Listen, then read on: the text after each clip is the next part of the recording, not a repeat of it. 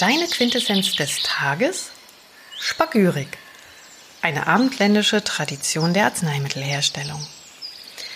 Der Begriff Spagyrik wurde erstmals durch den Naturforscher und Arzt der Renaissance Paracelsus in unsere vom Abendland dominierte Weltanschauung und Medizin eingeführt. Die Wurzeln der Spagyrik führen weit in das vorchristliche Zeitalter zurück und sind in den ägyptischen Mysterienkulten sowie in den hellenistischen Philosophien zu finden.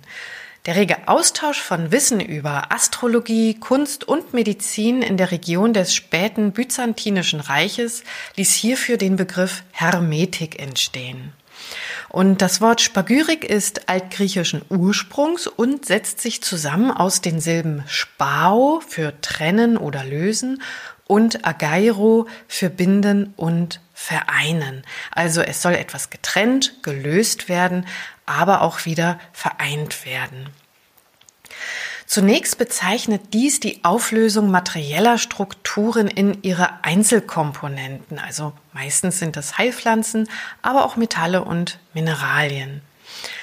Diese werden anschließend in veränderter Form wieder vereint.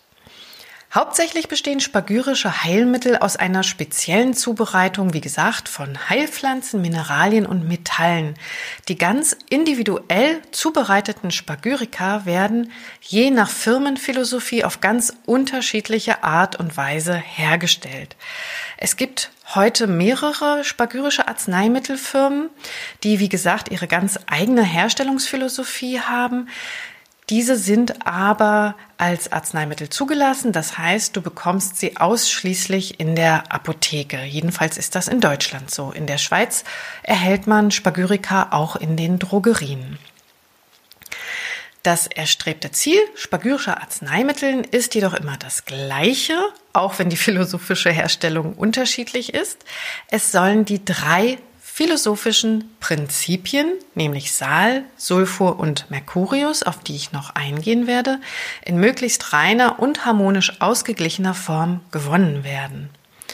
Und zu diesem Zweck werden zunächst jene Substanzen, die für ein spagyrisches Heilmittel Verwendung finden sollen, mehrere Tage in einem Gefäß mit Wasser, zum Teil auch mit Zucker und Hefe angesetzt. Und hierbei entsteht ein Gärungsprozess wobei sich dann die Pflanzen enzymatisch umwandeln und die Strukturen der Zellen aufgebrochen werden. Nach Ablauf dieses Prozesses wird dann das Pflanzenmaterial von der Flüssigkeit getrennt, also filtriert und einer mehrfach schonenden Wasserdampfdestillation ausgesetzt. Der abgefilterte und zurückgebliebene Pflanzenansatz wird anschließend bei mehreren hundert Grad kalziniert, also verascht zu Asche kalziniert. Schließlich vereint man dann das gewonnene Destillat mit der Pflanzenasche, filtriert das Ganze noch einmal sorgfältig ab und eine spagyrische Tinktur ist fertig. Das wäre sozusagen ein ganz einfacher Herstellungsprozess. Und bis auf die Zugabe von Mineralien aus der Pflanzenasche ist dieses beschriebene Verfahren aufgrund der sich wiederholenden Destillation als rein ja, geistig zu verstehen. Hier werden nämlich die Zyklen der Natur, also im Großen im Außen, im Labor nachgeahmt.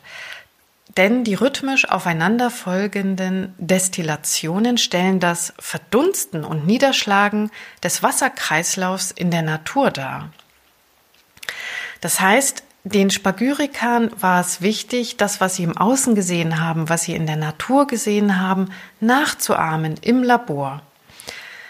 Möchte man nun die wertvollen Inhaltsstoffe der Pflanzen, wie ätherische Öle, Bitterstoffe, aber auch Vitamine, möchte man auf diese nicht verzichten, dann kann nach dem Gärungsprozess der Absud ohne dazwischenliegendes Destillieren ja sofort abgefiltert werden. Wie bei dem vorherigen Verfahren beschrieben, wird der zurückgebliebene Ansatz wieder kalziniert und dem flüssigen, gefilterten Pflanzenansatz hinzugegeben. Wieder wird gefiltert und das spagyrische Präparat ist einsatzbereit. Und Somit ist aus einem mehr oder weniger, ja, manchmal geschmacklosen und geruchlosen Kraut durch diese spezielle Aufbereitung ein höchst aromatische und angenehm kräftige, ja, duftende Essenz oder auch Tinktur entstanden. Eine dritte Möglichkeit bietet die Kombination beider Verfahren, also eine Erhöhung bzw. Vergeistigung der Arznei durch mehrmaliges Destillieren und das direkte Abfiltern nach dem Gärungsprozess. 1920 wurde von Alexander von Bernus, der auch Alchemist und Dichter war und ein Freund von Rudolf Steiner, der erste Pflanzenansatz für eine spagyrische Tinktur angesetzt. Und seit dieser Zeit wird das Destillat aus den ersten Rückständen der abgefilterten Pflanzen als Ausgangsprodukt für den neuen Herstellungszyklus verwendet. Das ist dann die Spagyrik nach Alexander von Bernus. Bei diesem Herstellungsverfahren wird auf die Kalzinierung der Heilpflanzen verzichtet, da hier spagyrisch vorbereitete, schon aufbereitete Metalle und Mineralien dem Pflanzenansatz zugegeben werden. Die Verwendung der Metalle wie Silber oder Kupfer, Gold und Eisen haben in der abendländisch geprägten Heilkunde eine lange Tradition. Ihnen wurde analog die klassischen Planeten, also wie Mond, Silber, Venus, Kupfer, Sonne, Gold und so weiter zugeordnet. Und Paracelsus lehrte, dass ein Heilmittel fast immer auch ein Mineral bzw. Metall enthalten sollte, da diese den übrigen Substanzen den Ort ihres Wirkungsbereiches aufzeigen. Also für Paracelsus waren Mineralien aber auch vor allen Dingen Metallen sogenannte Katalysatoren, also diese Metalle, die waren Katalysatoren, wie beispielsweise aufbereitetes Kupfer, konnte Venuspflanzen, also Pflanzen für Frauen wie beispielsweise Melisse, ähm, konnte dann besser wirken. Das Kupfer hat sozusagen der Melisse gezeigt, wo sie hin soll im Organismus. Und so sagte Paracelsus auch, ein Zitat, was für einen Wert hat deine Arznei, die du den Frauen für die Gebärmutter gibst, wenn dir die Venus sie nicht dahin leitet? Die Venus war also als Synonym für das Kupfer. Ja, und wie schon gesagt, die von Hersteller zu Hersteller ganz unterschiedlichen Verfahren zur Gewinnung Arznei, arzneilicher Spagyrika sind zum Teil eingetragene, standardisierte Verfahren nach dem homöopathischen Arzneimittelbuch, ähm, wobei es sich hierbei nicht um homöopathische Arzneimittel handelt, sondern tatsächlich um Spagyrika. Also in der Homöopathie ist es nochmal was anderes, aber die Gesetze oder diese Menschen, die diese ähm, Zulassungen so verordnen, verstehen manchmal diese feinen kleinen Unterschiede nicht. Und ähm, ich sage immer so gerne, die Spagyrik ist die Mutter der Homöopathie, weil durch das Destillieren wird werden die Inhaltsstoffe oder werden die Wirkstoffe vergeistigt, sie werden potenziert in ihrer Wirkung. Also das Merkurielle wird herausgestellt und das wusste Samuel Hahnemann. Er hat die Schriften von Paracelsus studiert, hat somit nur das Geistige, die Energie oder die Information herausgezogen, hat aber die anderen Faktoren weggelassen. Und in der Spagyrik haben wir eben die drei Prinzipien. Also steht Sal für Körper, Sulfur für Seele und Mercurius für Geist beziehungsweise für Information. Und als Sal werden alle substanziellen nachweislichen Inhaltsstoffe wie beispielsweise ätherische Öle oder Vitamine oder Spurenelemente bezeichnet.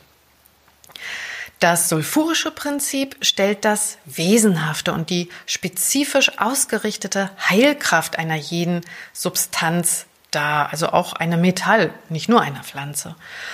Und das verbindende Glied der beiden, also dem Sal und dem Sulfur, dieser ähm, genannten Eigenschaften ist das lebendige, das lebensbejahende Prinzip. Das wird als Mercurius bezeichnet.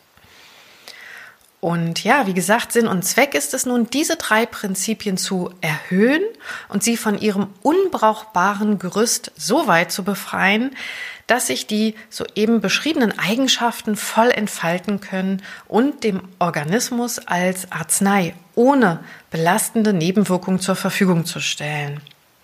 Also ein harmonisches Gleichgewicht von Sal, Sulfur und Mercurius in der Arznei als auch im menschlichen Organismus ist ebenso von Bedeutung.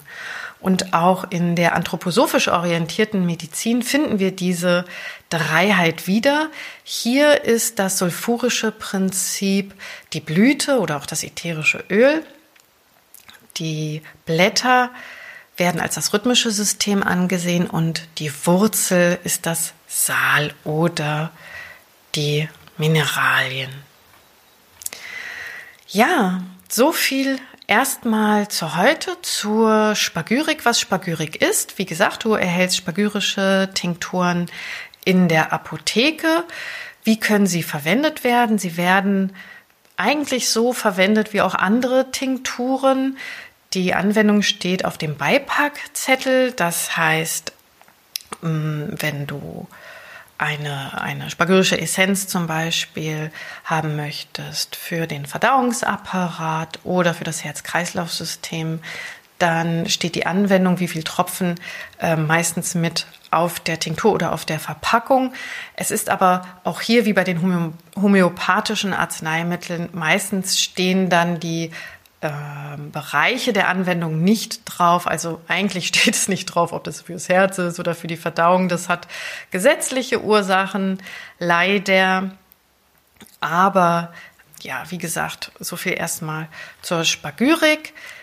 Also hierzu gibt es noch ganz, ganz viel zu erzählen, weil die Spagyrik ist eigentlich nicht nur die Herstellung von einer Arznei, sondern die Spagyriker, die haben sich ja schon ähm, auch eine Philosophie dahinter gedacht. Ähm, du kannst es so sehen wie das Ayurveda oder wie die traditionelle chinesische Medizin. Es ist schon, es soll immer das Ganze des Menschen gesehen, der ganz äh, gesehen werden. Körper, Geist und Seele.